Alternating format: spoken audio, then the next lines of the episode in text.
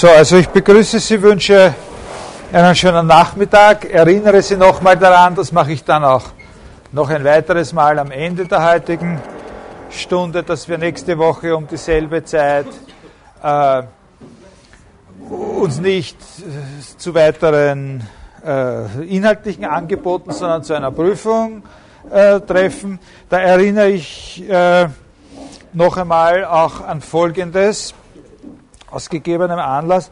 Also zu dieser, das ist eine Vorlesung und, und, und eine Prüfung dazu zu machen, heißt irgendwie einem Gespräch oder einer sonstigen Auseinandersetzung standhalten können, in der es um das geht, was hier gesagt worden ist. Und das ist nicht vorgesehen, dass man sozusagen unabhängig von dem, was ich hier gesagt habe, irgendwelche schriftliche Arbeiten. Da hat mir jemand jetzt geschrieben, eben, na gut, das sind mehrere Leute und so, und man könnte auch eine schriftliche Arbeit. Das ist nicht im, zu irgendeinem Thema. Das ist nicht im Sinne des Erfinders. Wir haben ja außerdem eben mit dieser, mit dieser Radioübertragung und dass die da ja gespeichert sind als, als, als ladbare Files, eigentlich die ganze Vorlesung, äh, auch eine super Möglichkeit, dass man halt einfach, wenn es einem nicht ausgeht, halt das irgendwann anders macht und, und sich trotzdem so anhören kann, wie wenn man es eben, eben gestern gehört hätte. Also wie gesagt, wenn Sie eine Prüfung machen wollen, dann müssen Sie halt irgendwann entweder nächste Woche oder zu einem anderen Termin in meiner Sprechstunde, aber eben über das und nicht irgendwas schreiben über ein anderes Thema, das halt auch mit der Lösung oder mit sonst irgendwas äh, zu tun hat. Gut.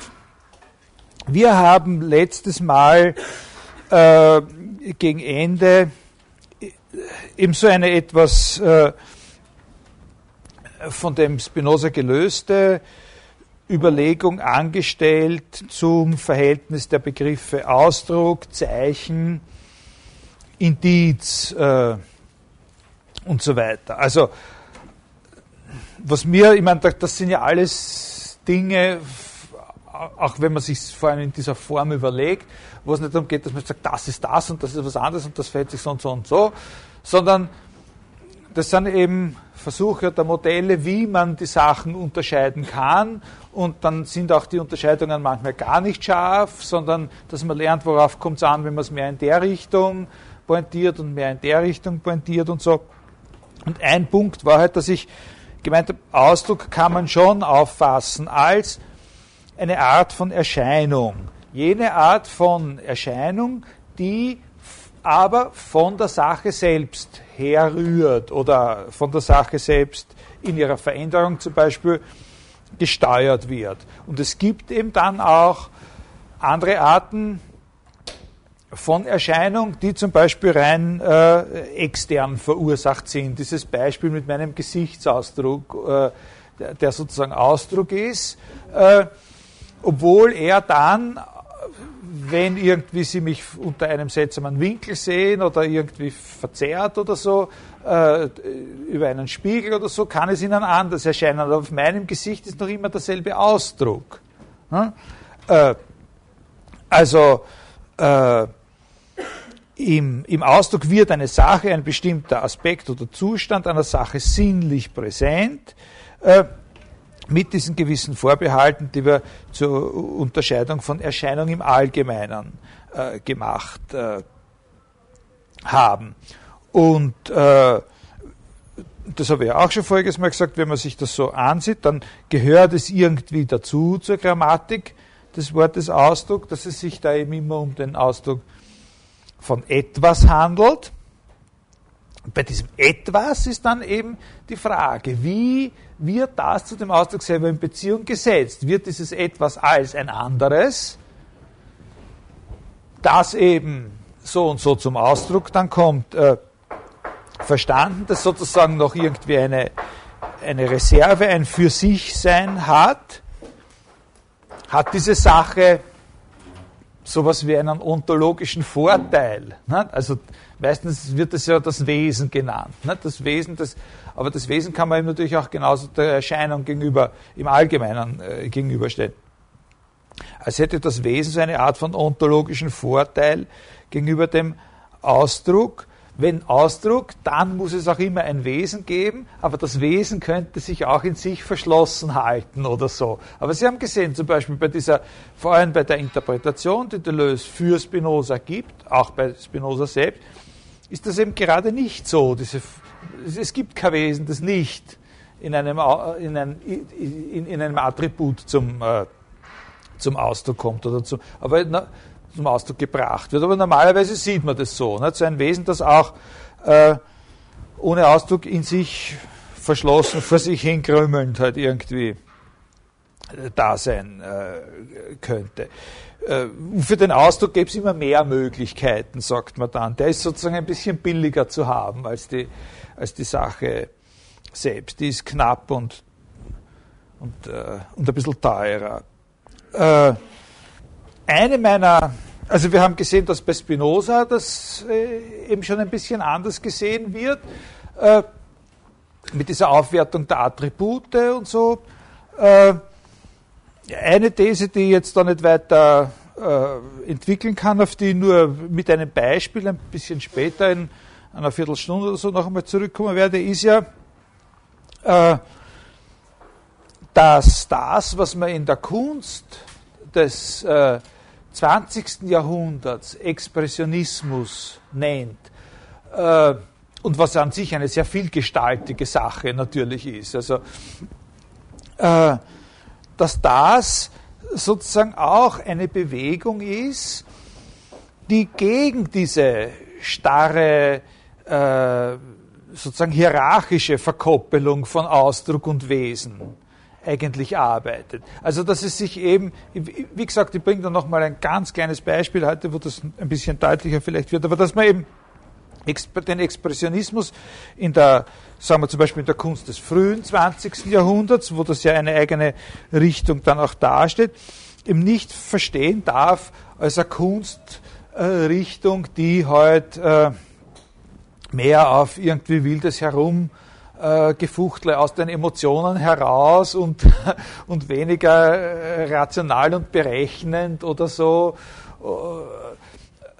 Das ist es eben überhaupt nicht eigentlich, sondern wenn es einen Sinn hat, äh, in den Quellen, die es da gibt, also das sind die Kunstwerke einerseits, die zeitgenössischen Theorien und zu einem gewissen Teil auch das, was die Künstlerinnen selber über ihre Sachen gesagt haben, also aus den Quellen was Philosophisches herauszuholen, dann ist meines Erachtens die richtige, einzig richtige Fährte die, diese Bewegung zu interpretieren, die auch seine Emanzipation des Ausdrucks vom Wesen anstrebt.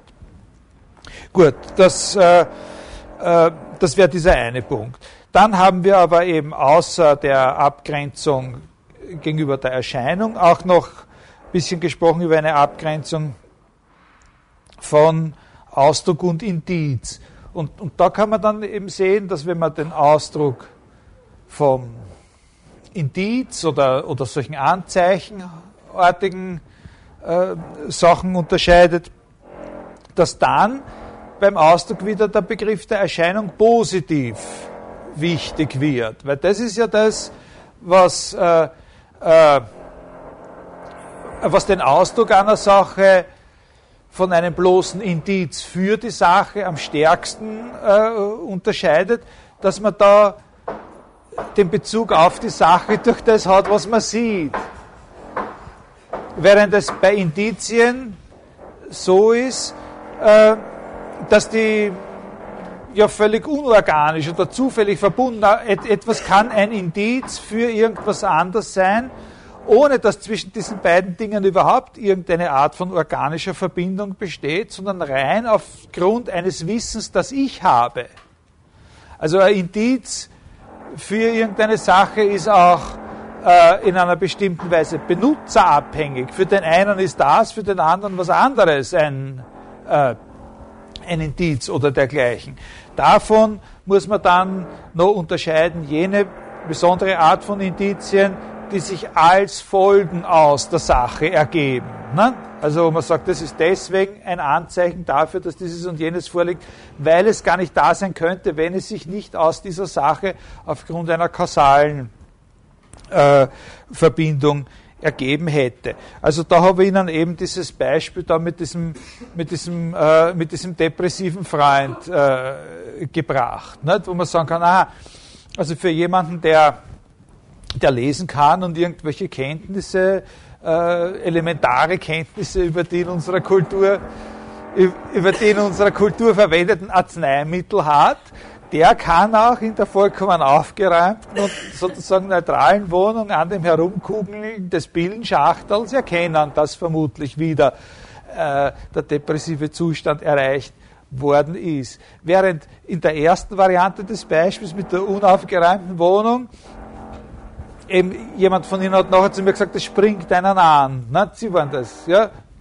Also da brauche ich sozusagen dazu. Das ist eben das Interessante beim Ausdruck, dass man sagt, aha, man ist mit diesem Anblick, mit dieser Erscheinung konfrontiert und zugleich sozusagen mit dem, dadurch mit dem, was in der Sache los ist, und man braucht nicht mehr lang herumschließen. Ne? Also jemand, der jetzt dann sozusagen sich das genauer anschauen würde und sagen, ja, was an dem, was, ich, was an diesem Chaos, das ich da sehe, soll ich jetzt eigentlich interpretieren als sozusagen jemand, dem nicht gleich, jemand, der nicht gleich sieht, dass das das Chaos eines Depressiven ist, im Unterschied zu dem Chaos, das zurückbleibt nach einer wilden Party, dem kann man es auch nicht erklären. Es ist durchaus möglich, dass eine solche Ambivalenz besteht. Also wenn man sich anschaut, diese Fotos zum Beispiel eben vor einem Jahr, habe ich das ja mal herzeigt, das Atelier von dem Francis Bacon, der Raum, in dem der gemalt hat, ne, wo die Leute dann nachdem er tot war und das erste Mal aufgerammt worden ist, nach was ich, wie vielen Jahrzehnten,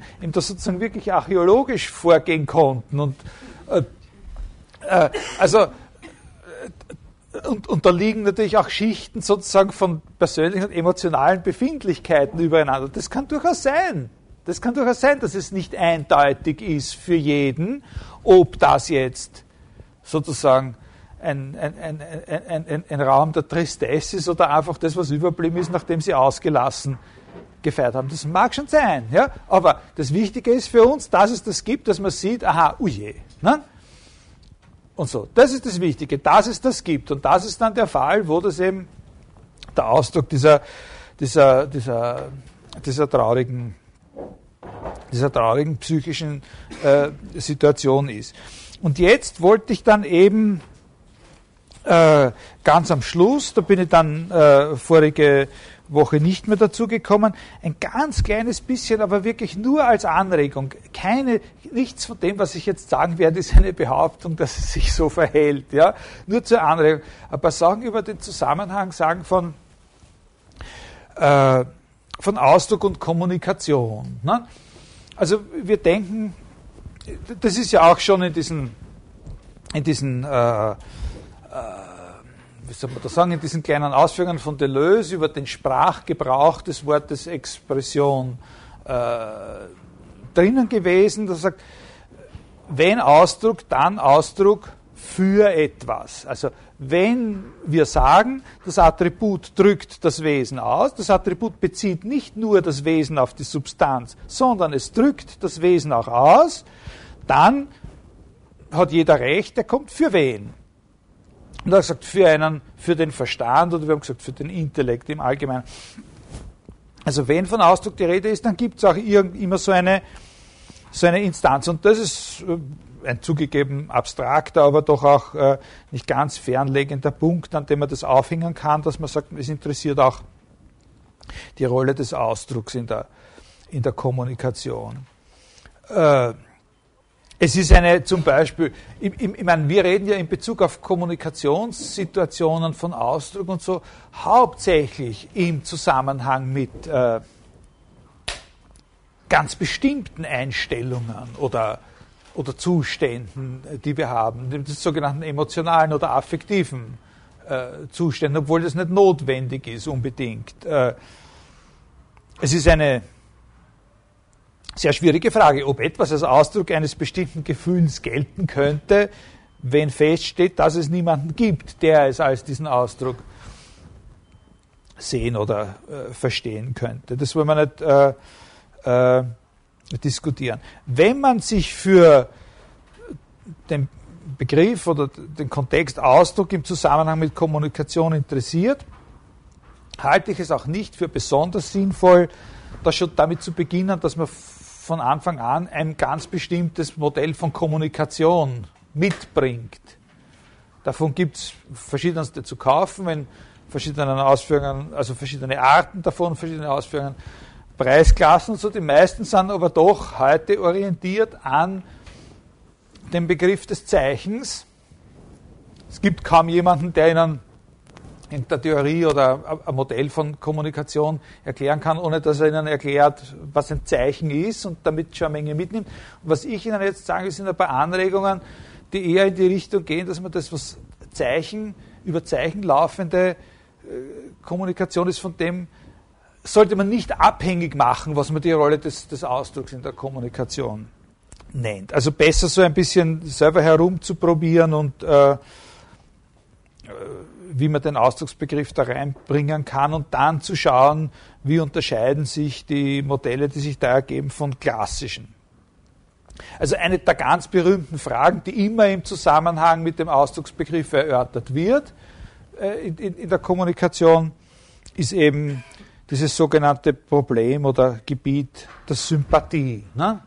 Also das sind solche, äh, solche Fragen wie, basiert die kommunikative Bedeutung des Ausdrucks darauf, dass der Ausdruck einer Emotion, die ich habe, bei dem anderen, dem Walter, dieselbe Emotion auslöst? Ist es so? Ich meine, zum Beispiel bei Zeichen ist es so, dass, dass die Kommunikation über Zeichen weitgehend so funktioniert, dass eben mit dem Zeichen das ein Zeichen ist für das, was ich meine. Der andere, der dieses Zeichen kapiert oder was, eben dasselbe versteht. Wie? Und, und, und genauso weit funktioniert es auch, wie der mit diesem Zeichen dasselbe verbindet, was ich verbinde. Wie ist es beim Ausdruck? Ist es beim Ausdruck so, dass, dass der da, dadurch funktioniert, auf die Art und Weise funktioniert, dass, die Emo, dass der Ausdruck der Emotion, die ich habe, bei meinem Freund oder Feind Walter dieselbe Emotion auslöst? Ist es so, dass der Ausdruck in der Kommunikation so funktioniert, dass Wut zum Ausdruck gebracht wird von mir und dann in dem anderen Wut auslöst? Oder ist es nicht so, ich, nichts von dem, was ich sage, ich unterschreibe. Oder ich bringe nur eine Frage nach. Ist es nicht eher so, dass der Ausdruck der Wut, die in mir ist, oder sagen wir lieber des Zornes, damit wir unser klassisches Beispiel ordentlich im Griff haben, äh, der, der Ausdruck des Zornes oder der Wut in mir, mein Ausdruck meines Zornes, meiner Wut, in dem anderen Furcht auslöst. Furcht ist doch was anderes, ne? Als Wut. Ja? Und, also, wenn es so wäre, dann wäre das auf jeden Fall mal schon ein bisschen was anderes. Es ist sicher beides denkbar und möglich. Ne? Aber es ist dadurch ein Problem gestellt, das ersichtlich ein bisschen ein anderes ist, als dass die Kommunikation dadurch funktioniert, dass sie alle bei demselben dasselbe vorstellen. Sie. Oder könnte es nicht, und das ist jetzt noch einmal ein sehr wichtiger Punkt, überhaupt ganz anders sein? Nämlich, das stimmt jetzt zwar mit dem ersten dieser beiden Glieder überein, führt aber auf eine ganz neue Überlegung, auf ein ganz neues Niveau sozusagen. Das könnte es nicht auch so sein, dass man die ganze Geschichte anders erzählen muss? Dass man sie nicht so erzählen darf, dass in mir ist eine Wut und die kommt zum Ausdruck durch meinen roten Kopf und mein Schreien und mein Fuchteln und in dem anderen löst sie jetzt, sei es auch Wut oder Furcht aus, sondern dass man sie anders erzählen muss.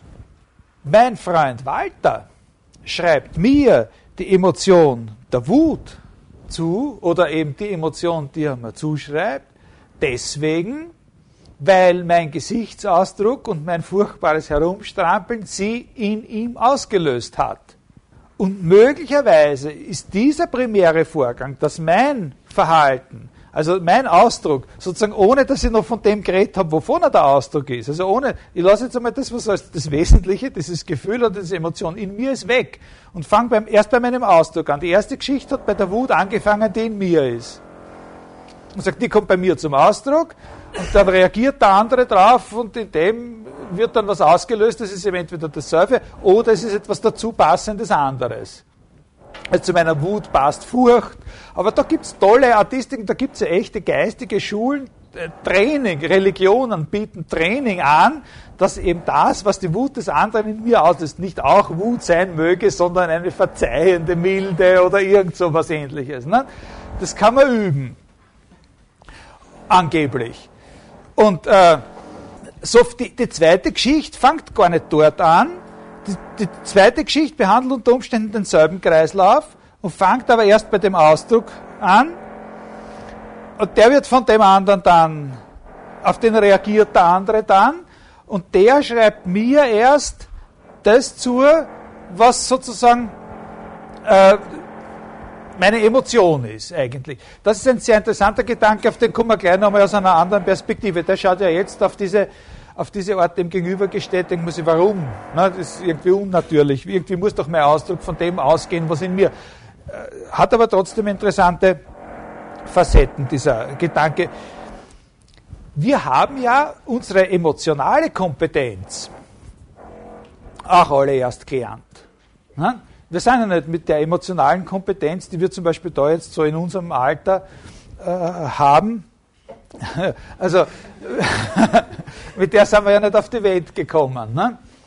Also so wie Descartes ja richtig sagt, für die anthropologische Situation des Menschen das aller, aller entscheidendste Faktum ist ja, was ist das wichtigste Faktum, was Descartes sozusagen als Faktum anerkennt in seiner Philosophie, dass wir eben nicht im Vollbesitz unserer, sozusagen mit einem voll entwickelten Intellekt auf die Welt kommen, sondern dass wir deppert auf die Welt kommen und erst gescheit wären. Ja, äh, das ist ganz, ganz wichtig. Wenn wir schon so auf die Welt kämen, wie wir mit einem voll entwickelten Intellekt sind, dann wäre alles ganz anders. Dann wäre sozusagen wirklich die anthropologische Situation eine andere. Und, äh, und genauso ist es natürlich auch mit den emotionalen Kompetenzen, die wir haben. Mit denen kommen wir eben auch nicht äh, sozusagen in dieser entwickelten Weise auf die Welt. Das heißt, wir lernen das alles. Was Zorn ist, zum Beispiel, habe ich daraus gelernt, dass meine Eltern zu mir, wenn ich ganz bestimmte Dinge getan habe, die für mich selber ja gar nicht sozusagen unter einem abstrakten Label zusammengehört haben, sondern ganz verschiedene Sachen. Einmal waren das Dinge, die ich getan habe und die man ja auch machen könnte, ohne dass man zu einer jede dieser einzelnen Bewegungen, das Aufstampfen, das kann man auch machen, wenn man zum Beispiel einer Musikkapelle den Takt geben will. Ne? Und nicht nur, wenn dann gerade irgendwas weggenommen worden ist und, und so, ja für, für ein kleines Kind ist es so, dass die nicht alle jetzt, sondern so zusammengruppiert sind, sondern die kommen einmal auch aus der Innenansicht, die sind einmal unter dem Licht und unter dem Licht. Was ihnen gemeinsam ist, so, dass ich dann ein Bild davon habe, was es für mich heißt, dass ich zornig bin, das lerne ich dadurch, dass die anderen mit einer gewissen Regelmäßigkeit auf mich reagieren. Das ist eine entscheidende Tatsache. Äh, und, und das ist nicht nur so, sondern das ist ja psychologisch so. Das lerne ich durch die Konstanz in der Reaktion der anderen, was das heißt, zornig zu sein. Es gibt keinen Indikator in mir, der man, das ist sozusagen äh, irgendein, irgendein, irgendein Programm, das als unsichtbarer Dämon sozusagen in meinem Computer funktioniert und im Alter von sieben Jahren schaut sich da was ein und dann erkenne ich dann immer, wenn ein gewisses Wurdeln in meiner Magengrube da ist, jetzt werde ich gerade zornig.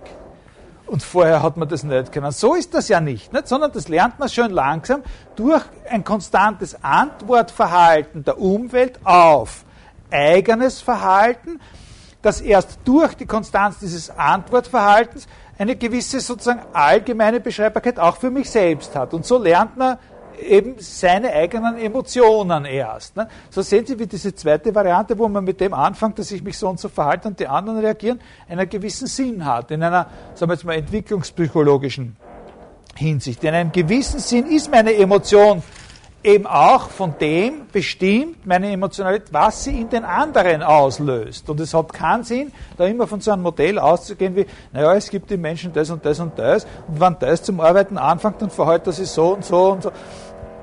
Äh, das ist ein sehr, sehr wichtiger Punkt, vor allem wenn man sich immer klar macht, dass das, was, ich hier als Antwortverhalten beschreibe, natürlich was enorm Komplexes ist.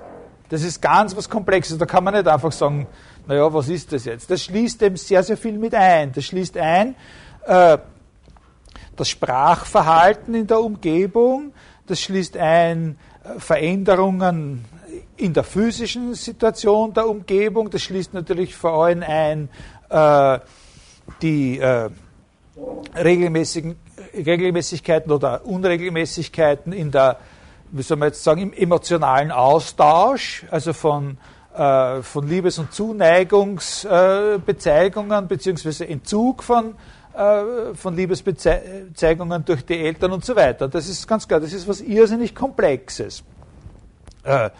Äh, aber äh, wir können das natürlich jetzt nicht, äh, weiß ich, wie genau untersuchen. Wenn, also sagen wir meine Mutter, ne, das ist ja eigentlich im Grunde immer die Mutter, um die es sich da handelt.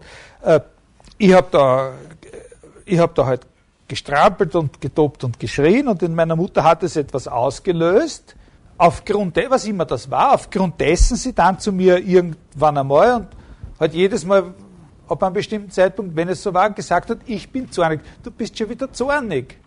Ja, das muss ich erst begreifen lernen, was das heißt. Ne? Da können Sie sich vielleicht selber auch noch erinnern ne?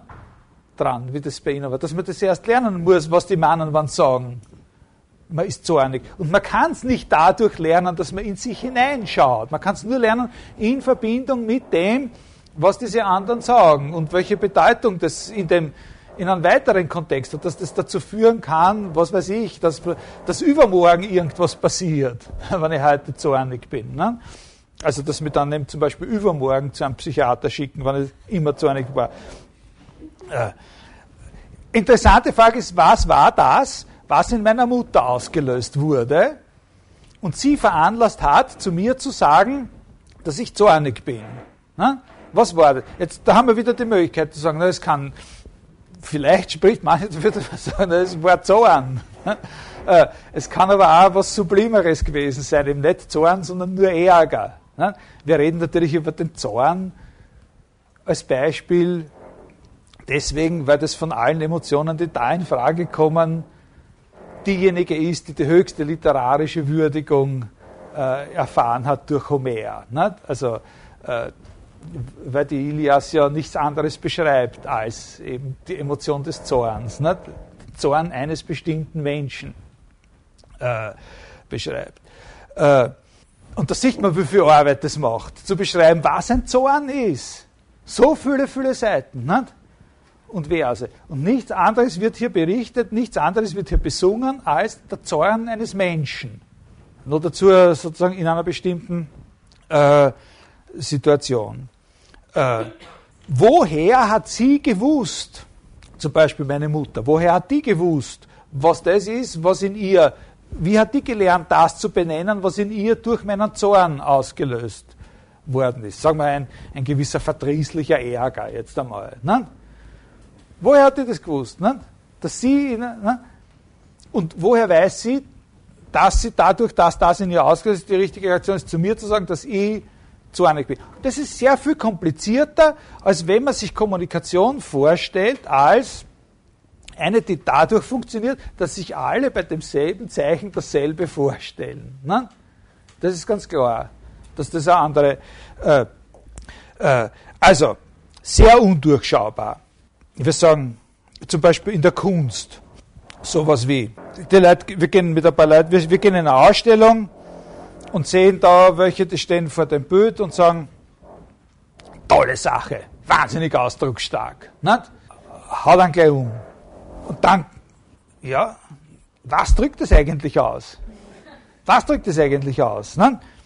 Und jetzt ist ja so, dass das Furchtbare gar nicht ist, dass diese Frage gestellt wird. Ich meine, eigentlich ist das auch schon ein bisschen schlimm. Ne? Sehr ausdrucksstark, okay, und dann kommt doch letztlich wieder das Armen, was drückt es eigentlich aus? Ganz schlimm wird es erst, mit der Antwort, die dann immer kommt. Ne? Also das Schlimme ist, dass, dass die, das Schlimme ist, dass die Leute auch darauf wirklich eine Antwort haben und das wissen. Ne? Das zeigt eben, das ist eben sozusagen ein Indiz für diese, für diese Verklammerung, die da ursprünglich immer gedacht wird, da muss es etwas geben, was da. Äh, und, und das Erstaunliche ist, da sind alle Leute unglaublich, unglaublich kompetent. Ne? Und zwar die Kompetenz beruht hauptsächlich auf einer ganz, ganz simplen, diese ganze Komplexität verkürzenden Betrachtung, dass man das, was das ausdrückt, daher bestimmen kann, was man selber fühlt. Na, da kann doch kein Zweifel sein. Grauslich, Ekel. Wieso Ekel? Na, da hast du gar kein Argument, ich spüre ihn ja. Und jeder, den nicht ekelt, wenn er das sieht, ist ja eigentlich nicht normal. Nicht? Also sozusagen, da ist jetzt jeder, da ist jeder, egal ob er sich mit der Sache, mit der Kunst oder auch mit Emotionen oder sonst irgendwas, mit Affektentheorie beschäftigt hat, ganz egal. Jeder, auch wenn er sich mit nichts davon beschäftigt hat, absolut kompetent und kann die Frage, was drückt es aus, dieses unglaublich ausdrucksstarke Werk, sehr oft äh, ganz flott beantworten, indem man nämlich die richtige Antwort findet über einen Namen, den er seinem eigenen Antwortverhalten zuweist. Ne? Das ist was Grausliches, was da zum Ausdruck kommt. Warum ist es grauslich? Weil ich mich ja schon so uh, fühle. Ne? Also, also so, das sind aber alles, alle diese, alle diese Reaktionen oder diese verschiedenen Verklammerungen, von denen wir jetzt da zwei, drei Typen gesehen haben, die sind alle eben nur eine Möglichkeit in dem, wie man sich das, äh, wie man sich das vorstellen kann. Das kann hin und her sozusagen äh, gedacht äh, werden. Und auch an dem Punkt könnte man jetzt, also jeder, die Leute, also natürlich gibt es da lokale Färbungen. Ich sage ja, das ist sehr kompliziert. Manche lernen da, manche lernen da Identifikations, äh, manche Menschen lernen da Identifikations äh, und Unterscheidungs Fähigkeiten, die woanders in einer anderen Kultur, aber auch oft in derselben Kultur mit regionaler oder lokaler Verschiedenheit nicht gelernt werden. Ne? Also zum Beispiel äh, in Wien und, und, und nicht weiß ich wie weit drumherum gibt es irrsinnig oder im, im internationalen Vergleich halt, äh, und auch im historischen Vergleich irrsinnig viele Menschen, die ganz genau ein gewisses erhebendes Gefühl, das sich in den letzten Minuten einer Bruckner-Symphonie einstellt, erkennen können und die genau wissen, dass das eben eine ganz eine gewisse unverwechselbare. Und warum wissen sie das? Weil sie jedes Mal, wenn sie dort sitzen, das spüren. Ne? Nicht nur, weil sie ihnen gesagt worden ist, sie spüren es auch wirklich. Also das muss man ihnen schon abnehmen, dass sie es auch wirklich spüren. Ne? Das, das was, was erlernt wird, ist nicht irgendwie nur so ein blöde, eine blöde Redeweise, dass die Leute dann sagen, naja, aber das kann man jetzt sehen, wie man will. Und da gibt es die, die tun jetzt immer nur diese alte Musik und so. Und äh, das geht mir jetzt auch schon wieder auf die Nerven. Natürlich war es vorher nicht so toll, wie sie immer nur Tchaikovsky gespielt haben im Radio und jetzt spielen sie irgendwelche Leute aus dem 16. Jahrhundert ununterbrochen. Aber, aber auf ein Bruckner, nicht? Und so, du kennst doch das. Und weißt du, unlängst, da haben wir es haben alle gespürt und darum haben wir auch so lang geklatscht. Nicht? Und so, da haben wir es alle gespürt und es ist nicht nur ein Gerede, dass man, dass man irgendwie toll dastehen will, man ist ein Dazugehöriger, sondern es ist schon was. Es ist eine Koordination, die erzielt wird und, und die sagt, was es ist, aufgrund dessen, was darin zum Ausdruck kommt. Aber was darin zum Ausdruck kommt, wird identifiziert aufgrund der eigenen Reaktion, zumindest teilweise. Äh, und noch einmal, was äh, meines Erachtens eben ein ganz, ganz wichtiger Punkt ist für die, äh, für die, äh, für das Verständnis des, äh, des künstlerischen Expressionismus im 20. Jahrhundert, äh, das ist eben, dass man den versteht als eine Bewegung, diese ganzen eingefahrenen Sachen eben zu problematisieren und nicht nur zu intensivieren. Äh, Expressionismus ist nicht sozusagen noch ein stärkerer und kräftigerer Ausdruck für Emotionalität, noch stärker als er zum Beispiel bei Matthias Grünewald schon da ist, wenn Sie sich das anschauen. Sondern, äh, äh, sondern äh, das muss man schon auch als eine, eine, eine, wie soll man sagen, intellektuell oder vom Denken her äh, andere Konzeption äh, verstehen. Es ist mir nicht möglich, äh, jetzt noch äh, zu machen, was ich eigentlich versprochen habe für dieses Semester, nämlich über die, über die äh, Sache mit dem Ausdruck und, und, der Expressivität bei Francis Bacon was zu sagen. Ich biete Ihnen da nur eine ganz kleine andere Ersatzsache äh, an, weil die das eben von vornherein schon ein bisschen besser äh, theoretisch fasst. Das ist ein, ein Verweis auf einen, einen Text und einen Autor, der ihm wirklich ganz direkt am Ursprung des malerischen Expressionismus äh, äh, steht äh, und, und wo wir noch einmal versuchen können, jetzt kunsttheoretisch diese Gegenüberstellung von Zeichen und Ausdruck nachzuvollziehen. Äh, also das sind diese äh, Note d'un Peintre aus dem Jahre 1908 von, von Matisse. Da erklärt er, da erklärt er, worum es ihm äh, sozusagen, worum es ihm eigentlich geht bei seinem Versuch, eine Position zu finden, die jenseits des Fauvismus äh, liegt.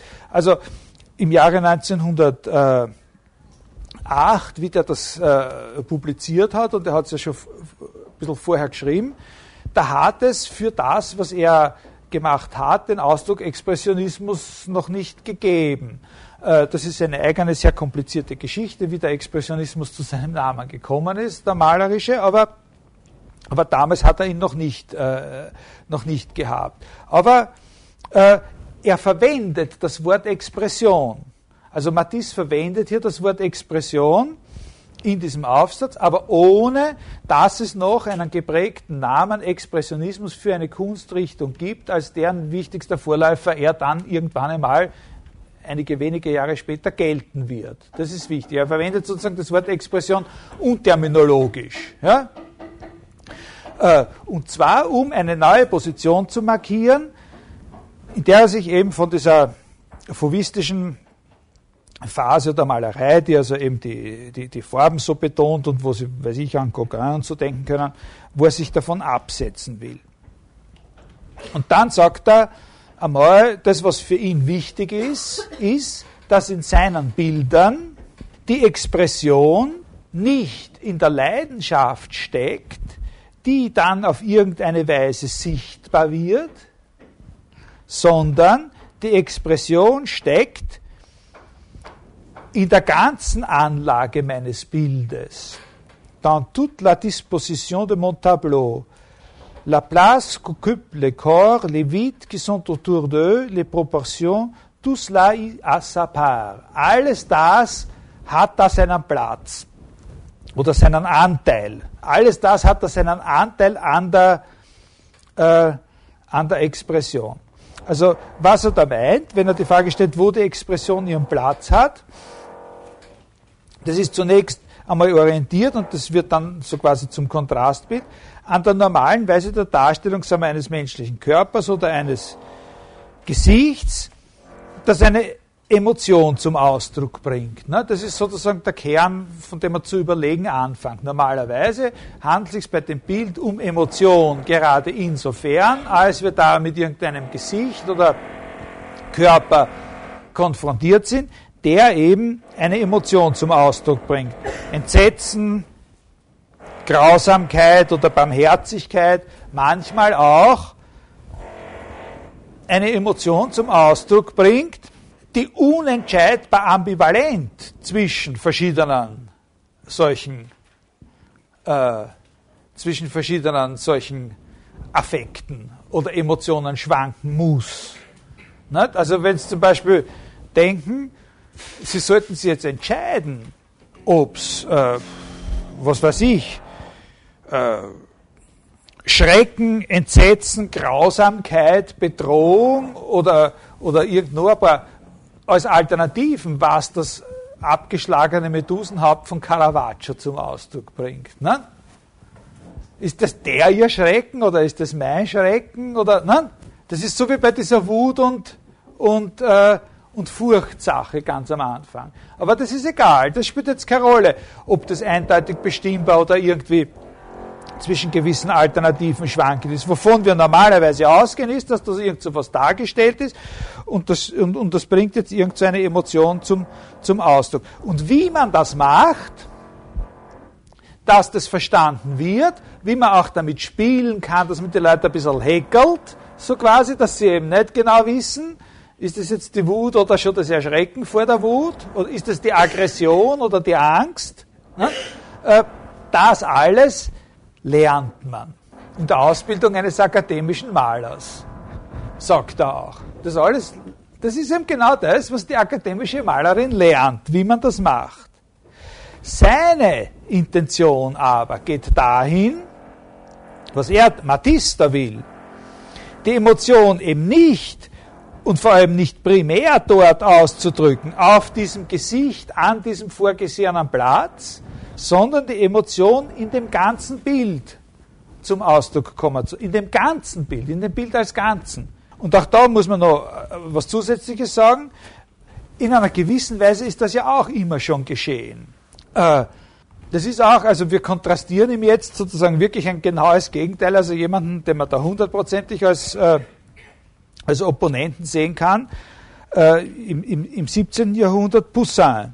Das natürlich auch bei so jemandem wie Poussin, der ein extrem gelehrter und intellektueller Maler ist, auch in dem ganzen Bild, in den verschiedensten Details, Bezügen, äh, dass da überall gewisse emotionale Verstärker angebracht sind zu der Emotion, um die Emotion zu verstärken, die konzentriert ist in einer Figur, meistens sind es bei ihm mehrere Figuren, die so eine Szene bilden. Ne?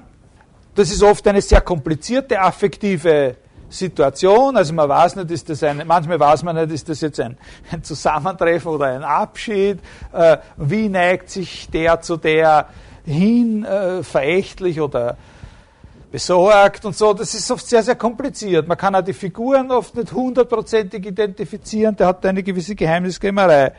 Aber es sind Emotionen, die zentriert sind auch wenn sie ambivalent sind in gewissen Figuren und trotzdem wird die Emotion sozusagen verstärkt durch Maßnahmen, die in dem Bild als Ganzen wirken. Der Unterschied aber ist, dass das bei Poussin Zeichen sind, die man lesen muss. Auch wenn sie über das ganze Bild verstreut sind, während es eben bei Matisse nicht Zeichen sind, sondern eben das Bild als Ganzes und ohne dass wir eine bestimmte Zeichensprache erst entschlüsseln müssten, eben diesen Ausdruck äh, äh, trägt. Also, ich bringe Ihnen da ein Beispiel. Ne? Also bei, bei, bei Poussin ist, äh, das gibt es auch bei Matisse, Beispiele, über die er da spricht, in diesem Text sind auch Beispiele von Landschaftsmalerei. Wie malt man eine, eine eine Herbstlandschaft und so weiter. Die meisten sagen, ja, das Wichtigste bei der Herbstlandschaft ist einmal, äh, dass du ein paar trockene Blätter hast und diese paar ganz bestimmten Farben. Und, und, und er geht es aber so an, wie er das machen kann, dass das Bild, wenn es ganz blau ist, eine Herbstlandschaft ist. Als Ganzes, so quasi. Bei Poussin ist das anders. Bei dem spielt eben auch die Landschaft eine ganz große Rolle, wenn eine emotionale Situation in der menschlichen Kommunikation dargestellt. Der ist einer, der darauf aufpasst, dass wenn er da so eine menschliche Szene hat, irgendeine Konfliktszene oder sowas, dann wird das in einer Landschaft platziert und der passt auch schon sehr, sehr darauf an, dass die Landschaft das so quasi verstärkt. Der ist also in einer eigentlich rhetorischen Tradition der Malerei noch. Ne? Der rhetorische Tradition, das ist eine, die uns sagt, was für Versatzstücke, was äh, äh, sozusagen transportieren an, an Einstellungen oder so. Es ist auf einer literarisch-rhetorischen Ebene festgelegt, was für eine Art von Landschaft zu welcher Art von Szene dazugehört. Die Szenen sind ja eben immer auf seinen mythologischen Rahmen bezogen. Bei ihm ist es aber eben so, dass so wie seine, seine Szenen ein bisschen rätselhaft sind, so sind auch die Landschaften schon manchmal äh, ein bisschen entstandardisiert. Es gibt trotzdem immer diese Priorität der Szene. Ich lese Ihnen da ganz kurz was vor, ein Beispiel, ein, ein, ein wirklich sehr schönes Beispiel aus äh, ein, ein, spätes Werk, Landschaft mit Pyramus und Tispe. Ich glaube, ich habe das Beispiel vor zwei Jahren in einer Vorlesung auch schon mal gebraucht, wo über, über, über Ästhetik. Pyramus und Tispe, typische Geschichte. Nicht? Die zwei äh, irgendwie komplizierte, was, was, komplizierte Liebesbeziehungen oder sowas, die müssen flüchten, weil sie da irgendwie unter Druck ihrer Altvorderen stehen und so, verabreden sich außerhalb der Stadt, Pyramus und Dispe. Der Pyramus kommt zu spät.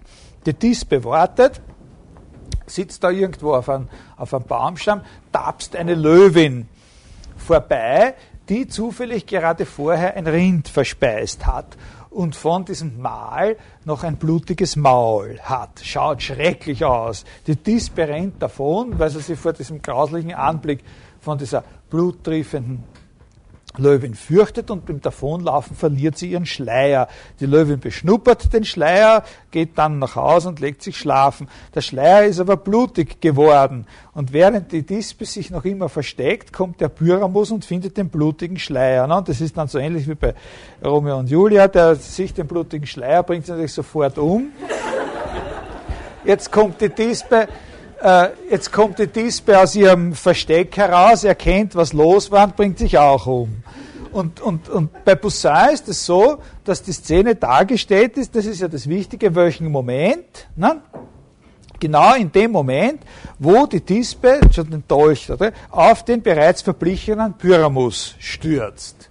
Also das ist die Szene. Man sieht da, also, also solche Bilder, ist klar, das kann man eben nur wirklich verstehen, wenn man das Geschichte kennt, weil die Löwin, weiß nicht, ob man die noch sieht, müsste direkt im Davontrotten eventuell noch, ne? aber da muss man es ja erst in einen Zusammenhang bringen, die davontrottende Löwin, also wie sich die da über den stürzt, die, die, die, der entweicht gerade ihre Seele und er ist schon tot. Die Landschaft ist ein ungeheures, eins der tollsten Gewitter, die es in der in der Malerei des, äh, äh des 17. Jahrhunderts gibt. Man könnte sagen, da ist es einem wirklich gelungen, den Donner zu malen. Ne? Also man fürchtet sich. Man könnte vergessen, dass die Landschaft in diesem Bild eigentlich nur eine dienende Rolle, eine Nebenrolle spielt. So überzeugend ist das. Ne? Wenn nicht eine Sache wäre, eine einzige ganz kleine Sache. Mitten in diesem Bild ist ein See. Und an dem Ufer dieses Sees stehen Bäume die biegen sich da. Ne? Die sind ganz, da sieht man direkt, wie der Wind die peitscht und runterdruckt, diese Baumkronen und so. Aber der See selber hat eine spiegelglatte Oberfläche. Ne? Und das zerstört den sogenannten, sagen wir jetzt unter Anführungszeichen, realistischen Eindruck natürlich total. Also auch wenn man sich das nicht klar macht, wenn man sozusagen nicht diskursiv mitgeht bei dem Ganzen und sagt, da schau her, da, was ist da mit dem Teich los? Ne? Sondern auch wenn man sich das nicht klar macht, es zerstört einfach den Eindruck für jeden total. Und warum hat er das gemacht? Warum hat er diesen Teich nicht auch irgendwelche äh, sozusagen Wellen verpasst? Hätte er ja keinen. Warum ist der Teich spiegelglatt? Die Antwort ist ganz, ganz einfach. Dieser Teich wird als Spiegel, wird tatsächlich als Spiegel benötigt, indem die Reflexion eines Bacchus-Tempels, der irgendwo auf einem Hügel steht, ist. Das ist, das, das ist der Primat der Szene und der Mythologie vor dem Ausdruck. Ne? Der hat sozusagen, der Ausdruck findet, der Wille sozusagen, die, die, das ganze Bild sozusagen zum Ausdruck, zum Beispiel des Gewitters oder von mir aus auch irgendeiner Emotion werden zu lassen, findet irgendwo eine Grenze, an dem das klar gemacht werden muss. Es müssen so und so viele Buchstaben oder sozusagen Hinweise in dem Bild verteilt werden, damit die Leute wissen, was das ist, was, wovon da gehandelt wird. Und das sind eben Zeichen. Das sind einfach Zeichen. Das Zeichen muss, es muss lesbar sein, dass irgendwie der Gott Bacchus sozusagen in so einer Geschichte wie der noch was mitzureden hat oder, oder das, äh, das Denken an diesen Gott. Die mythologisch-literarische Anspielung hat absoluten Vorrang letztlich doch vor der konsistenten Darstellung der Landschaft äh, als solcher. Äh, während, worum es bei Matisse geht, eben einfach nur die direkte Präsenz der Emotion im ganzen Bild. Und alles, was in dem Bild ist, jedes kleinste Platzl, jede Auslassung, alles, was, was gar nicht gemacht wird, muss dem untergeordnet sein. Äh, das heißt natürlich nicht, oder, oder sagen wir so, das eine interessante Frage, die man sich da stellen kann, ist, findet das dieses Programm von dem Matisse, das ganze Bild muss das ausdrücken können, bedeutet das nicht eine gewisse Einschränkung der Emotionen, die da sich ausdrücken, auf relativ simple. Also, ich meine, es gibt unter den Emotionen, äh, also alle Affektenlehren, sagen wir jetzt einmal, zumindest alle neuzeitlichen Affektentheorien, gehen schon von einer Unterscheidung aus zwischen einfachen und komplexeren Emotionen. Also das kann man schon bei Descartes sehen, da gibt es so quasi äh, sechs Grundaffekte und dann werden auf eine bestimmte Art und Weise, das ist sehr kompliziert und interessant, komplexere Affekte oder emotionale Zustände, aus denen, wie soll man jetzt sagen, es liegt das Wort nahe abgeleitet, aber das ist nicht ganz das richtige Wort, erarbeitet. Also zum Beispiel sowas wie, tun wir jetzt uns gar nicht auf einen bestimmten Autor beziehen, sowas wie Freude oder, oder Furcht sind Kandidaten für einfache äh, Affekte äh, oder Angst von mir aus. Ja? Bei Descartes firmiert unter den Affekten auch, äh, unter diesen einfachsten und primitiven Affekten zum Beispiel das Begehren. Das ist ein interessanter Fall oder Grenzfall oder so.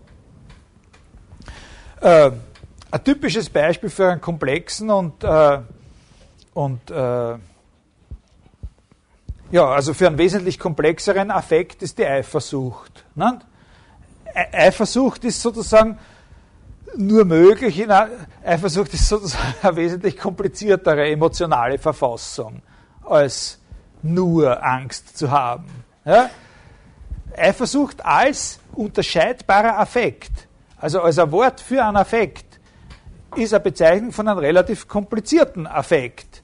Äh, wo man auch, sage ich immer, sehr wichtiger Punkt, auch erst eine gewisse Schule durchgemacht haben muss, um zu wissen, was das ist, wenn man eifersüchtig ist. Ne? Und äh, das ist nicht so, wie man im Zustand der Freude oder der Trauer ist. Es wird viel mehr verlangt. Es werden mehrere Bezüge auf andere zum Beispiel. Man kann nicht eifersüchtig sein, ohne auf eine bestimmte, und zwar ihrerseits wieder komplizierte Weise mit anderen Personen zu tun zu haben und affektiv auf die äh, bezogen zu sein oder mit irgendwelchen Gegenständen, die von einem selbst unterschieden sind. Ne?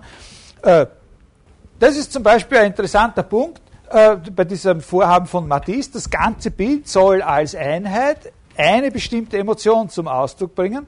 Ob man da überhaupt über eine bestimmte Komplexität drüber kommen kann oder ob es nicht doch notwendig ist, wenn die ausgedrückten Emotionen eine bestimmte Komplexität haben sollen, so etwas ähnliches wie narrative oder zeichenartige Elemente in das Bild hineinzubringen. Das wäre zum Beispiel so einer von den Punkten, wo man dann eventuell über den Francis Bacon noch einmal was sagen, äh, was sagen könnte, aber das lasse ich jetzt, äh, lasse ich jetzt äh, äh bleiben.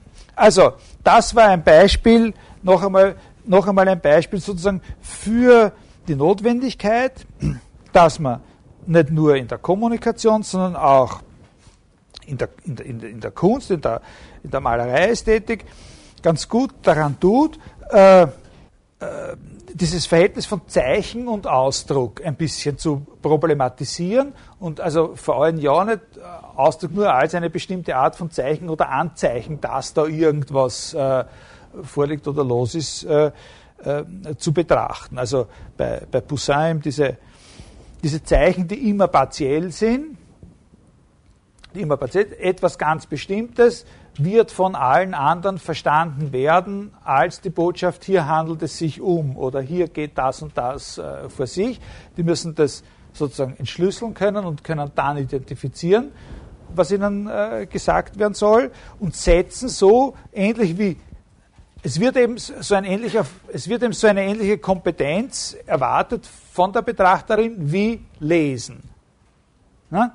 Während so jemand wie äh, wie Matisse eben das äh, zumindest seinen eigenen äh, Programm nach nicht beansprucht, sondern da soll man eben dadurch, dass man das sieht, ja, und jetzt wie man reagieren soll, das sagt er nicht, aber er sagt, er hat es so geschaffen, dass es als Ganzes eben eine bestimmte Emotion ausdrückt.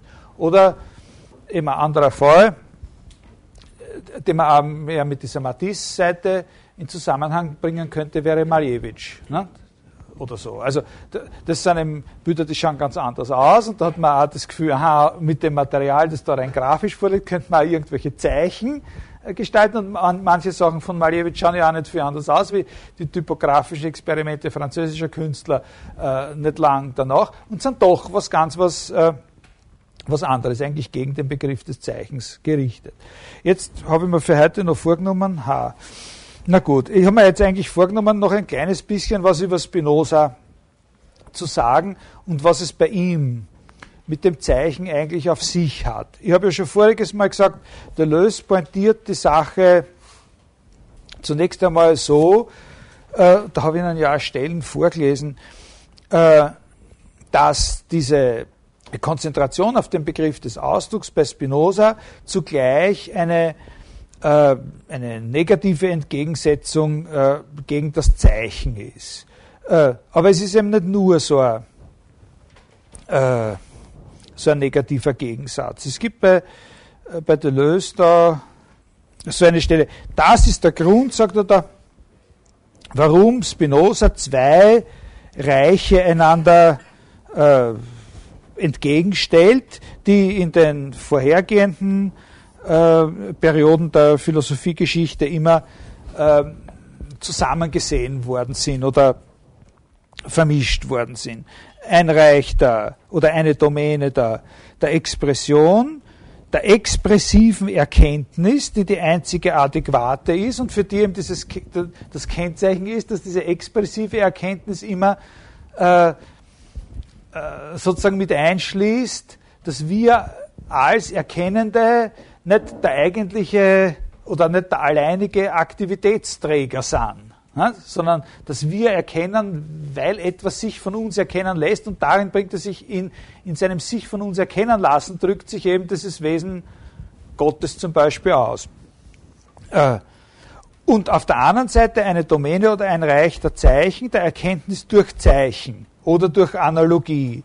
Und dann sagt er, Spinoza unterscheidet da verschiedene Arten von, äh, von Zeichen. Äh, und äh, und, und dann am Ende des Absatzes, dieser Gegensatz von Ausdruck und Zeichen ist eine der fundamentalen Thesen des Spinozismus. Ne? Aber das heißt, wie gesagt, nicht, wenn, wenn, er da meint, der Gegensatz von Ausdruck und Zeichen sei eine fundamentale Position des Spinozismus.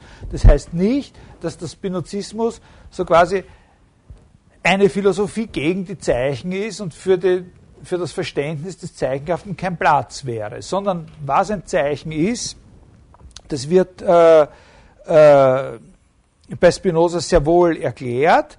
Allerdings kann man das nur halbwegs verstehen, wenn man es ein bisschen, man ein bisschen umwegig äh, äh, sieht oder angeht. Man muss, ich muss da noch einmal zurück auf diese, auf diese grundsätzlichen Sachen. Wir haben da die Substanz, die in sich selbst ist und sich ausdrückt. Ne? S'exprime.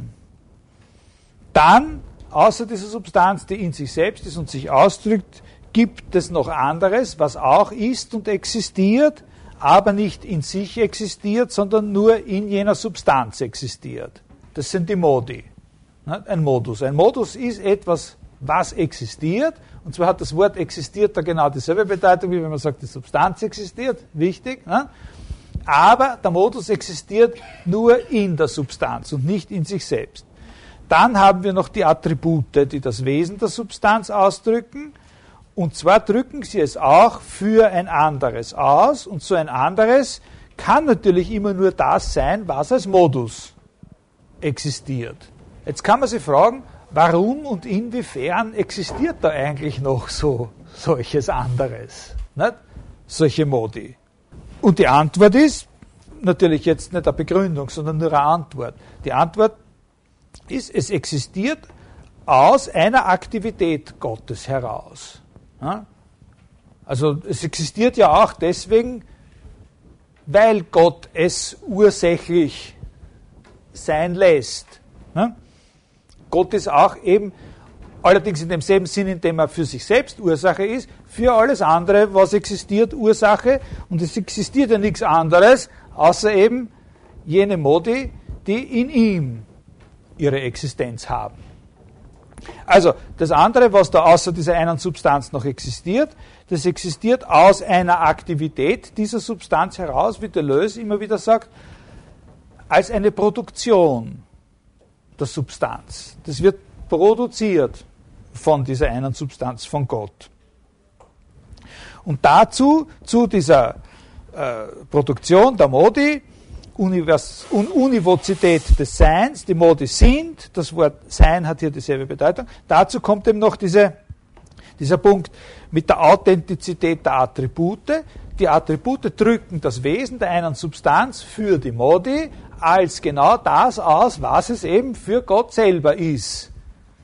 Wesentlich zum Beispiel ein Denkender zu sein oder so. Was es für Gott ist, ein Denkender zu sein, ist nichts anderes, als es auch für uns ist, denkend zu sein.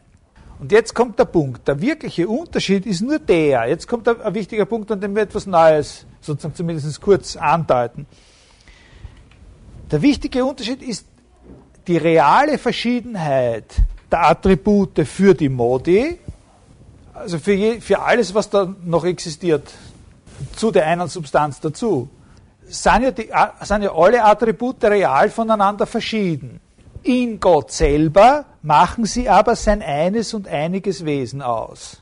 Also in Gott selber bilden diese Attribute sein eines Wesen.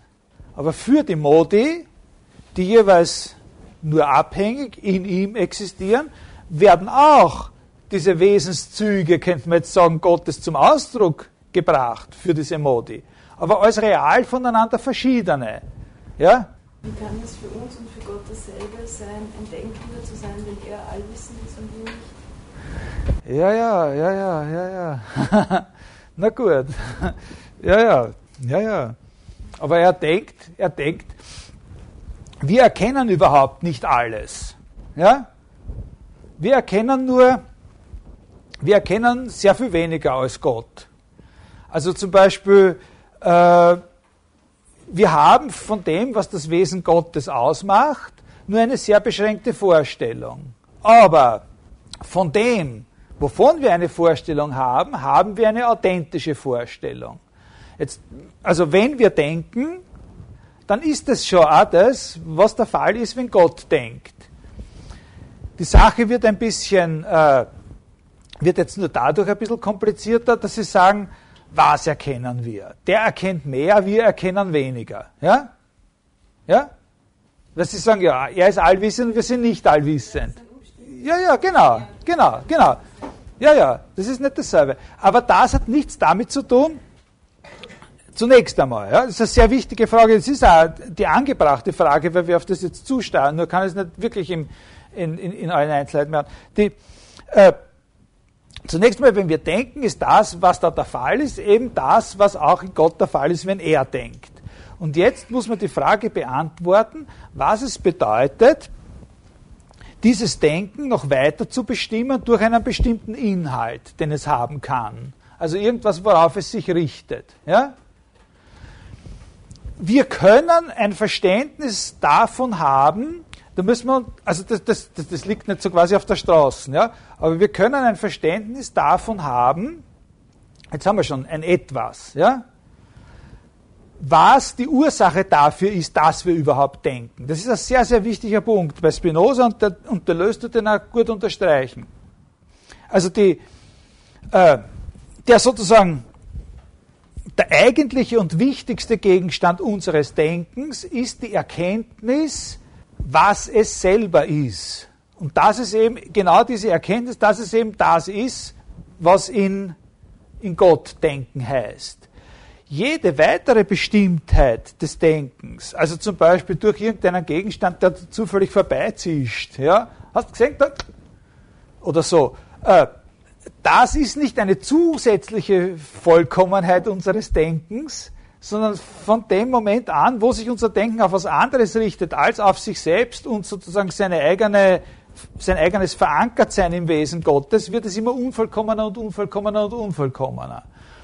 Also die Allwissenheit Gottes zum Beispiel, also das müssten wir jetzt im Einzelnen diskutieren, aber die Allwissenheit Gottes kann man nicht so verstehen, dass er so quasi einfach mehr Fakten kennt als wir. Da müsste man zuerst äh, da müsste man zuerst einmal untersuchen, was für eine Beziehung besteht zwischen dem Denken, sofern es sich auf sich selbst richtet. Ich, ich werde da vielleicht eh noch ein Zitat vorlesen. Was eine die adäquate Idee ist, die, die sich sozusagen die in sich zurückgebogene Idee. Also die adäquate Idee, die wir haben, die Adäquatheit des Denkens, der optimale Zustand des Denkens ist dieses sich selbst erfassen. Alles andere, irgendeinen zum Beispiel kontingenten Inhalt zu haben, ist schon eine Störung ist schon Störung. Und daher ist es mit der Allwissenheit eben nicht so, dass die verstanden werden kann als, äh, als, äh, äh, als sozusagen irgendwas wissen, was wir nicht wissen, aber was sozusagen ein mögliches Datum für die Reflexion wäre. Allwissenheit muss man anders. Ja? Also sch schwierige Sache, aber es ist eine gute Frage. Nämlich, weil sie führt, na gut, das muss man vielleicht noch ganz bisschen, äh, ein ganz bisschen opfern, weil sie auf das führt, äh, was dann eben aus welcher Quelle her sozusagen ein Bezug des Denkens auf etwas von ihm Verschiedenes, was nicht nur seine Ursache ist, äh, äh, also nämlich Gott, was diese Frage aufwirft. Nicht? Wie kann es sozusagen kontingente Bestimmungen des Denkens äh, geben? Also jetzt waren wir aber, jetzt waren wir aber bei dem Punkt, wo ich gesagt habe, der Unterschied ist eben der, zwischen, also trotz Univozität des Seins, Authentizität der Attribute, die Attribute geben, getreulich bringen sie das zum Ausdruck, was auch wirklich eine Wesensbestimmung der einen Substanz ist. Trotzdem gibt es einen Unterschied, nämlich der liegt in der realen Verschiedenheit der Attribute für die Modi gegenüber der Tatsache, dass diese ganzen Wesenheiten, verschiedenen Wesenheiten, die von den verschiedenen Attributen ausgedrückt werden, in Gott eine Einheit bilden. Und dieser Unterschied oder diese Abweichung, oder sagen wir dieser Befund, dieser Umstand ist es, der letztlich den Kernpunkt bildet für das, was man bei Spinoza Parallelismus nennt. Also Spinoza hat das selbst nicht Parallelismus genannt, aber spätere Philosophen haben gesagt, diese Philosophie Spinozas ist, eine, ist ein Parallelismus. Und was da gemeint ist, ist folgendes, das muss man von daher verstehen.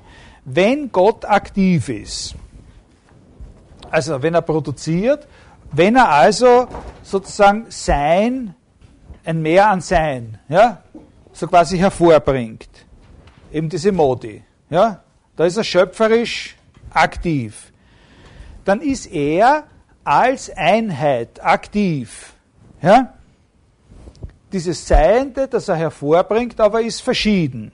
Seine Aktivität, ich habe da sozusagen so eine kleine äh, so eine von diesen kindischen Skizzen, nicht? wenn wir schon zwei oder drei gehabt haben, in Vorbereitung gerade.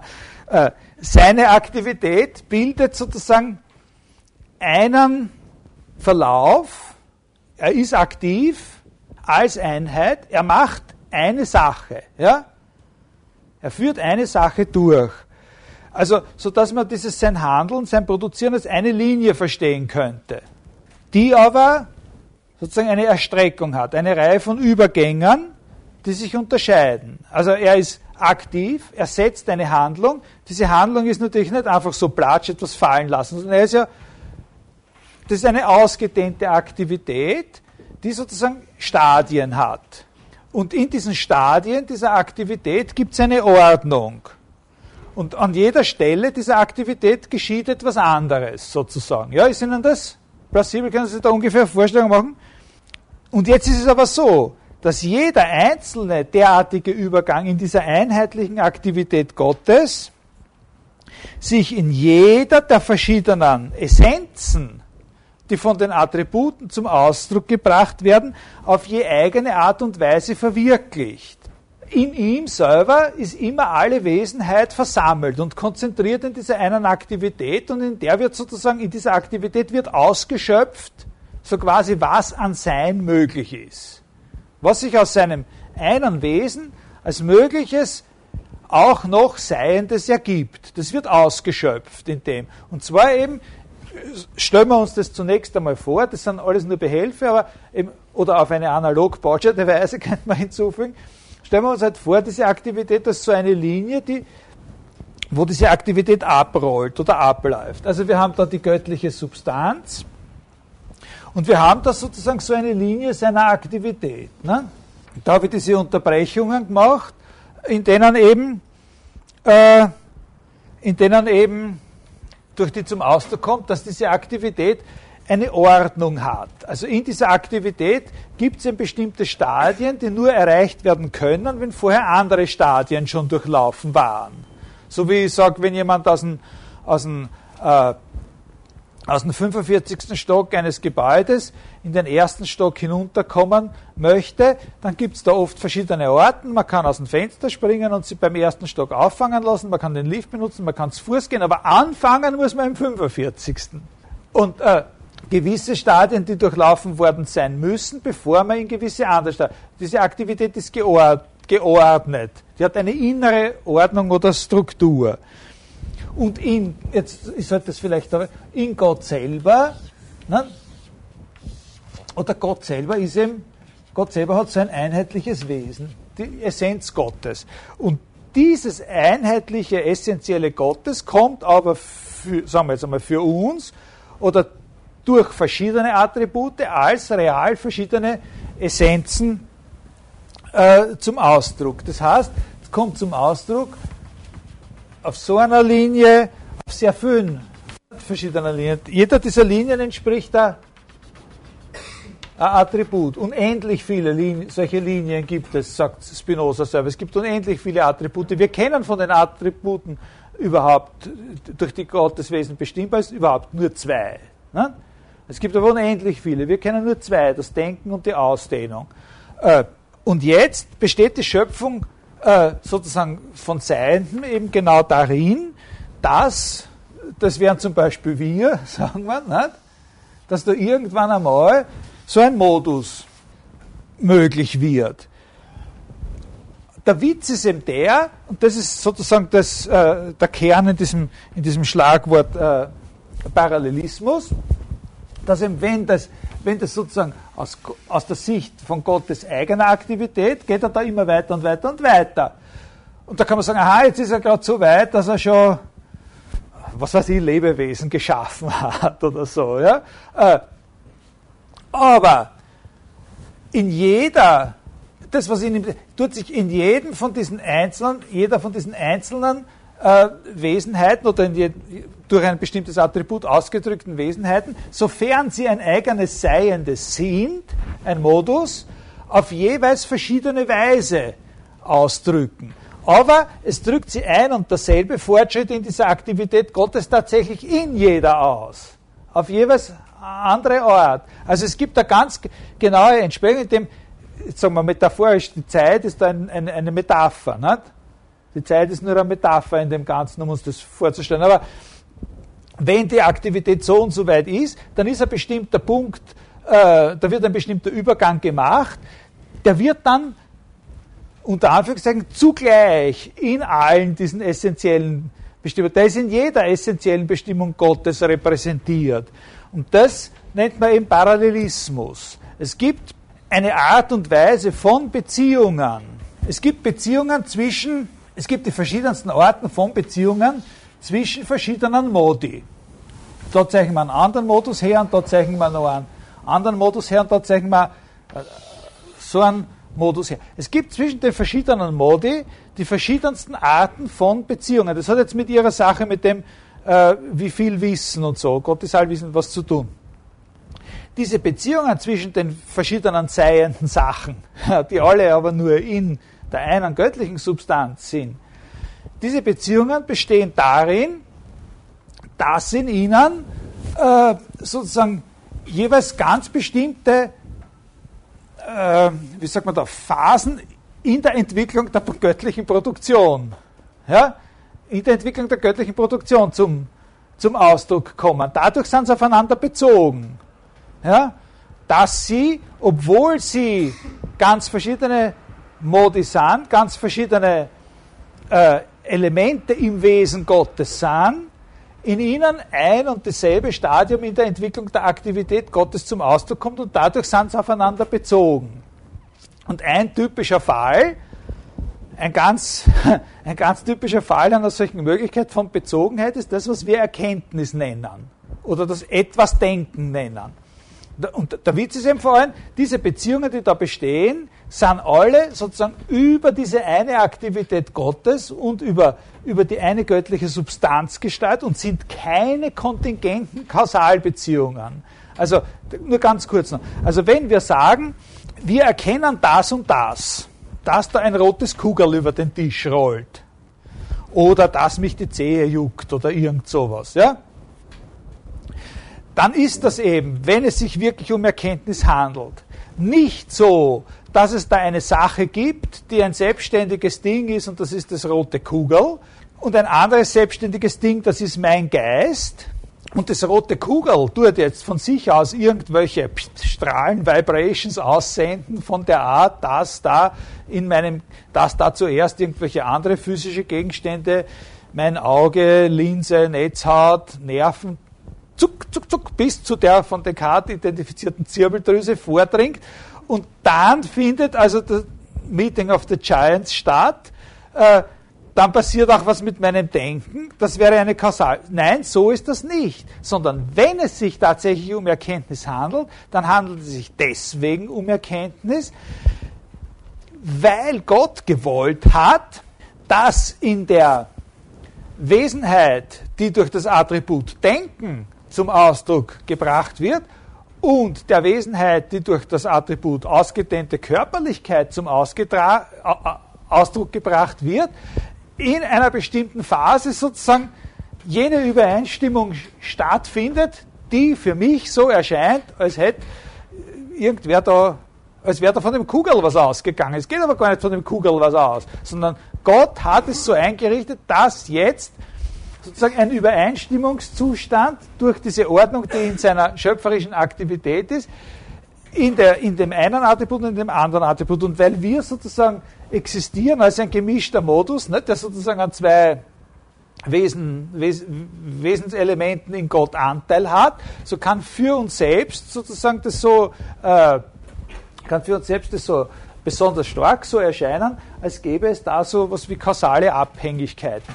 Die Kehrseite der Medaille ist natürlich, dass er nicht nur sagt, das mit dem Erkennen, das konzipiert man völlig falsch, wenn man glaubt, die Sachen, die da passieren, haben irgendeine Einwirkung und dann trifft irgendeine Nachricht ein und dann sagt mein Geist, aha, da kocht jemand ein Gulasch oder sowas. Das ist nicht so. Die Kehrseite der Sache ist natürlich auch, dass man sich nicht einbilden darf, nur weil man im, im Geist sich sozusagen denkt, jetzt möchte ich, dass das und das, dass deswegen das passiert. Also die Kehrseite ist sozusagen eine, eine totale, äh, zunächst einmal eine totale Ausradierung dessen, was Freiheit heißt. Ne? Es gibt weder eine kausale Beziehung im Sinne dessen, dass im Denken der Körper äh, sozusagen als Ursache was auslöst, noch gibt es eine kausale Beziehung in der umgekehrten Richtung, dass weil in meinem Geist sich sozusagen irgendwie eine bestimmte Idee bildet, dass dann in der Welt irgendwas passiert deswegen. Sondern immer dann, wenn wir glauben, dass es so ist, ist es genau deswegen so, weil in dieser, weil eben ein bestimmter äh, sozusagen äh, Korrespondenz oder Übereinstimmungszustand auf einer, würde man jetzt sagen, rein repräsentationalen Ebene, aber das ist natürlich da jetzt nicht das richtige Wort, äh, eingetreten ist. Ganz, nur ganz kleine Sekunde noch. Das ist evident, dass das, was da dieser Parallelismus ist, äh, dass das sozusagen auch ein, ein, ein ganz wesentliche, äh, ganz wesentliche äh, ganz wesentliche Züge von dem enthält, was dann bei Leibniz mit dieser prästabilierten Harmonie gedacht wird. Nicht? Allerdings ist die Leibnizische prästabilierte Harmonie nicht nur eine Verallgemeinerung dieser Parallelismus äh, Angelegenheit. Also da war jetzt eine Frage und Sie wollten, Sie schauen also aus, als wollten Sie aber... Nein, also wenn sozusagen aber jetzt der, der Gott als, als mit allen Attributen versehen, ja. er ist ja sozusagen nicht ein Zentrum, sondern es muss ja immanent gedacht werden. Ja. Und jetzt gibt es aber doch, also bei Deleuze oder, oder bei Spinoza. Also die, die, diese Pfeile sind nicht ein Herausrücken aus ja. ihm, sondern ja, ja, ja noch immer drinnen. Ja. Jetzt gibt es aber doch dieses Denken in, doch in Graden und Abstufungen von Vollkommenheit. Ja. Und das darf man aber jetzt sozusagen nicht denken als eine Annäherung ans Zentrum, weil es ja kein Zentrum gibt. Und wie ist das jetzt aber sozusagen denken, also der Gott denkt, wenn er denkt, sozusagen zu 100 Prozent, ja. Stein zu 0,3 Prozent und mir zu, zu 60 Prozent. Nein. Also, nein, nein, ich glaube nicht. Ich meine, nein, das glaube ich nicht. Also ich glaube, natürlich ist es so, äh, also Deleuze selber sagt immer, äh, es ist ganz klar, egal wo in, in so einem in so einem Dings wir befind, uns befinden, in so einem Feld. Also ob in, bei der Beziehung von dem zu dem von ihm Geschaffenen oder bei irgendwelchen vermeintlichen äh, Kausalbeziehungen, die dazwischen diesen verschiedenen Modi stattfinden. Im Prinzip gilt schon immer, dass die Ursache mindestens so mächtig oder mächtiger ist als das, was sie bewirkt. Ja? Also das gilt auch für unser äh, Verhältnis zu Gott. Aber äh, er sagt, und klar äh, gibt sozusagen Erkenntnisse, die höhere Erkenntnisse sind als andere. Äh, aber der wesentliche Punkt ist der, das, was an diesen Erkenntnissen äh, der Erkenntnischarakter ist und nicht sozusagen ihre Bestimmung durch irgendwas Externes, das ist immer gleich. Also, äh, wie soll ich sagen, ich denke, ich arbeite an der, also der Unterschied, ob ich an der Lösung irgendeines, äh, äh, irgendeines trivialen oder eines komplizierten und anspruchsvollen Problems arbeite. Ja? Äh, da würde er sagen, da ist ein Unterschied. Es gibt einen Unterschied zwischen einem sozusagen anspruchsvolleren und einem weniger anspruchsvolleren Denken. Aber der Unterschied wird in dem Fall äh, sozusagen von der Sache eingebracht. Also auch das Denken, das sich mit was ganz was Simplen und Einfachen gerade beschäftigt, ist nur immer dasselbe Denken. Das ist ein, das, da, ich habe das jetzt äh, nicht um seiner Selbstwillen gebracht, sondern um, äh, um um was zu dem Begriff des Zeichens zu sagen. Äh, das ist eben das, das Zeichen, die, wenn wir sagen würden, wir tun da einen bestimmt, eine bestimmte von diesen Linien eben als die Linie des, der Wesenheit denken, der Essenz des Denkens betrachten, ja, dann äh, äh, das Attribut Denken, das was bei Descartes noch die denkende Substanz war. Das ist das Denken, das ist die Ausdehnung und das sind diese vielen anderen, die wir alle nicht, von denen wir keine Ahnung haben, was es dann auch alles gibt an Gott, in, in Gott und, und, und, und, wo er da unter Umständen Wesenheiten äh, sein lässt, für die das, was äh, die entsprechenden Attribute zum Ausdruck bringen, dann auch sozusagen präsent wird. Da, dann würde er sagen, das Denken in seiner adäquaten Weise als, also im Sinne einer adäquaten Idee, Erkenntnis, in dem Sinn, in dem wir auch sagen, es ist für uns dasselbe, wie es für Gott ist, haben wir in der sozusagen Zurückwendung dieser Linie in sich selbst. Das ist eine sehr schwierige, eine sehr schwierige Angelegenheit. Das ist ein Punkt, wo man sich zum Beispiel fragen, wo man sich zum Beispiel sowas in Bezug auf Spinoza fragen muss.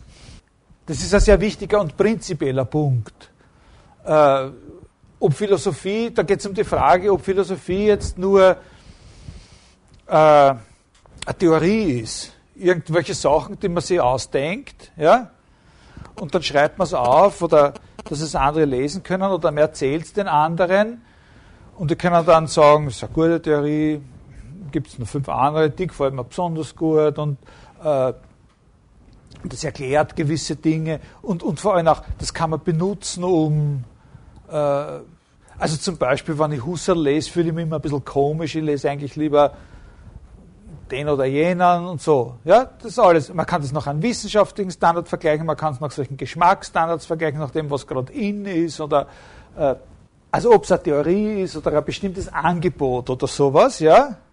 Oder ob Philosophie sozusagen selber eine wirkliche Aktivität ist.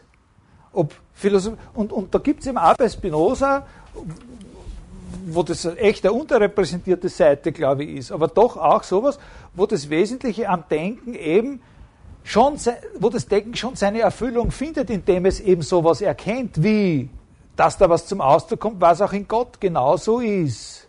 Und wo man, wenn man das verstanden hat, das Ziel der Sache schon erreicht hat, wo man das nicht dann einpackt und damit macht man dann was anderes. Sondern da ist es das schon, worum es geht. Also dass Philosophie sozusagen nicht nur ein Hilfsmittel im Leben sein kann, sondern ein Ziel. Also wenn man mal so weit gekommen ist, dass man, und darum heißt das, das ist einer der Gründe, warum das Buch Ethik heißt. Ne? Und weil in dem, dass man das vollzieht, was dann da angeboten wird, eben diese Gedanken, diese Gedanken haben es nicht vollzogen, wenn sie das gelesen haben und sagen, kann, ah, jetzt kann ich mich erinnern, in der Definition 3 steht und so und diese Ableitungen vollziehen können oder so. Also drum, die, das Denken, die Idee, die, unser Erkenntnispotenzial ist in dem, was es sein kann, am besten ausgeschöpft, wenn es sich tatsächlich in sich zurückwendet und dorthin und sozusagen zu seinem eigenen Ursprung findet, erkennen kann, dass wir damit begnadet sind, dass wenn wir denken, in uns was stattfindet, was in derselben Weise in Gott stattfindet. Es ist ganz was anderes, wenn das eben sozusagen bestimmt ist durch, wenn das Denken eine Bestimmtheit hat, die nicht in ihm selbst liegt oder also auch nicht in dem liegt, was sozusagen auf dieser Linie das ist, wovon sie ausgeht in Gott, sondern durch irgendwas anderes, was Gott geschaffen hat, wo uns unter Umständen, das ist jetzt der wichtige Punkt mit diesem wir wissen nicht, wir wissen ja noch gar nicht, was unser Körper kann. Ja? Wo uns wo wir etwas erkennen in dem Sinn, dass wir in einen Zustand gebracht sind, dass eine Korrespondenz besteht zwischen dem, was in der körperlichen Welt stattfindet und dem, was in unserem Denken stattfindet. Aber was für uns abgedeckt ist, ist dieser Bereich. Ja, das ist für uns abgedeckt. Wir wissen nicht, was passiert ist. Wir wissen nicht, was passiert ist, sozusagen für die Entwicklung der körperlichen Substanz, der Ausdehnung der Welt, sozusagen als ein als ein ausgedehnter Gegenstand, der selber nicht denkt. Ja, wir wissen nicht, was da passiert ist, wie Gott das geschaffen hat. Diese Beziehung sehen wir nicht. Daher ist sozusagen, äh, und daher sagt er eben, für uns ist eben in Wirklichkeit, wir können zwei Sachen machen. Wir können uns täuschen und glauben an diese Kausalbeziehungen. Ja? Wir können uns täuschen und diese ganzen Vorurteile, die er ja kritisiert, Spinoza ist auf einem sehr hohen Niveau auch ja Ideologiekritik, das ist ein Wort, das bei Deleuze nie vorkommt, aber äh, äh, wir können uns weiterhin täuschen und glauben, wir sehen äh, wir sehen die rote Kugel, weil die rote Kugel vorbeigerollt ist und irgendwas in uns, also aufgrund irgendeiner Kausalität. Und wir können uns weiterhin täuschen und glauben, da ist jetzt eine Eierspeise entstanden, weil ich mich, in freien Entschluss, weil ich den freien Entschluss gefasst habe, da soll jetzt eine Eierspeise entstehen und nicht irgendwie eine Pizza oder sowas. Wir können uns weiterhin täuschen. Es ist aber nicht so. Oder wir hören auf, uns so zu täuschen und sehen ein, dass das, was diese scheinbaren Auslöser jeweils sind, in Wirklichkeit zueinander, jedenfalls für uns, nur als Zeichen verständlich sind. Sind nur Zeichen. Nur Zeichen für etwas, das wir in seinem wirklichen, äh, also die Beziehung, die Ausdrucksbeziehung, die Ausdrucksbeziehung auf der Seite des vorbeirollenden roten Kugels oder sozusagen der herunterfallenden Mannerschnitte oder so, die ist uns nicht nachvollziehbar. Das ist für uns abgedeckt. So quasi. Ne? Wir können die Mannerschnitte nur zeigen für etwas, das wir in seinem eigentlichen äh, äh, Dingsbums, äh, in seinem eigentlichen in seiner eigentlichen Wesenhaftigkeit, in dem, was die eigentliche Ursache ist, was es in Gott wäre, was es in Gott wäre, sozusagen körperlich zu sein. Das ist uns sozusagen in diesen Dings abgedeckt, weil in jedem Attribut sich das auf eine jeweils eigene, und natürlich könnte man das auch umdrehen. Das könnte man auch umdrehen.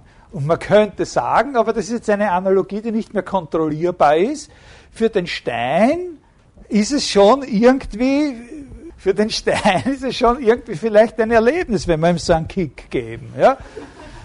Aber was es für uns bedeutet, an ihn gedacht zu haben, ist ihm genauso wenig einsichtig, ist für ihn in einer parallelen Weise ausgeblendet, wie für uns ausgeblendet ist, wie es zu ihm als sozusagen dem Stein gekommen ist. Ein Stein denkt nicht. nicht? Aber gut, also das ist ungefähr, jetzt bin ich da leider, jetzt habe ich viel zu viel von meiner Zeit, von Ihrer Zeit schon verbraucht. Also es bleibt nur eine Anregung über. Es gibt auch bei Spinoza, und Deleuze tut das auch relativ ausführlich interpretieren, einen eigenständigen Begriff des Zeichenhaften. Also einer Repräsentation eines Bezuges auf etwas anderes, die, die nicht diesen organischen Charakter hat, dass dieses andere selbst sich in unserem in unserem, äh, also das, was wir da erkennen, bringt sich eben in unserer Idee nicht zum Ausdruck wenn wir das vorbeirollende Kugel erkennen. Dann können wir nicht sagen, dass sich in unserer Idee von dem Kugel dieses Kugel zum Ausdruck bringt. Aber wir können sagen, dass wenn wir so einen Gedanken oder so eine, von mir aus in der Form einer Meditation, sowas wie die Ethik von Spinoza nachvollziehen, wir sozusagen eine adäquate Idee haben können von, von, von zumindest einem Aspekt der Wesenheit äh, Gottes und dass Gott sich darin da zum Ausdruck bringt. Das ist der Unterschied. Und natürlich bringt, auch, bringt Gott sich auch indirekt in dieser Kugelsache zum Ausdruck. Nur haben wir davon keine adäquate Idee. Da ist die Ausdrucksbeziehung von Gott zu uns her unterbrochen, dadurch, dass die Attribute für uns real verschieden sind, verstehen Sie das? Sehr äh, interessante Sachen. Ne? Ähm, äh, äh, ist sie unterbrochen und statt ihr haben wir nur so eine Repräsentation. Das steht für das und so weiter und so weiter. Und wir können darüber spekulieren, was es halt wäre und so weiter. Das ist ja auch gut, weil wir uns dann in unserer Welt besser auskennen, lernen, wenn wir die Gesetze äh, sozusagen dieser Synchronizitäten äh, äh, verstehen. Leibniz hat äh, viel von dem, was da, äh, was da angelegt ist, äh, dann tatsächlich in eine, kann man sagen, noch rationalere und eine wissenschaftlichere Form gebracht. Und Sie wissen ja, dass Deleuze äh, sich schon von Anfang an immer sehr mit Leibniz beschäftigt hat und dann später mal ein eigenes Buch über ihn geschrieben, das man eigentlich als Fortsetzung zu dieser Spinoza-Sache äh, lesen sollte. Also jetzt mache ich eben endgültig Schluss. Vielleicht schreibe ich Ihnen ein kleines bisschen noch in dieser äh, Website hinein von dem, was da jetzt weggefallen ist. Über das Leben hätten wir ja noch gerne reden wollen, über das Leben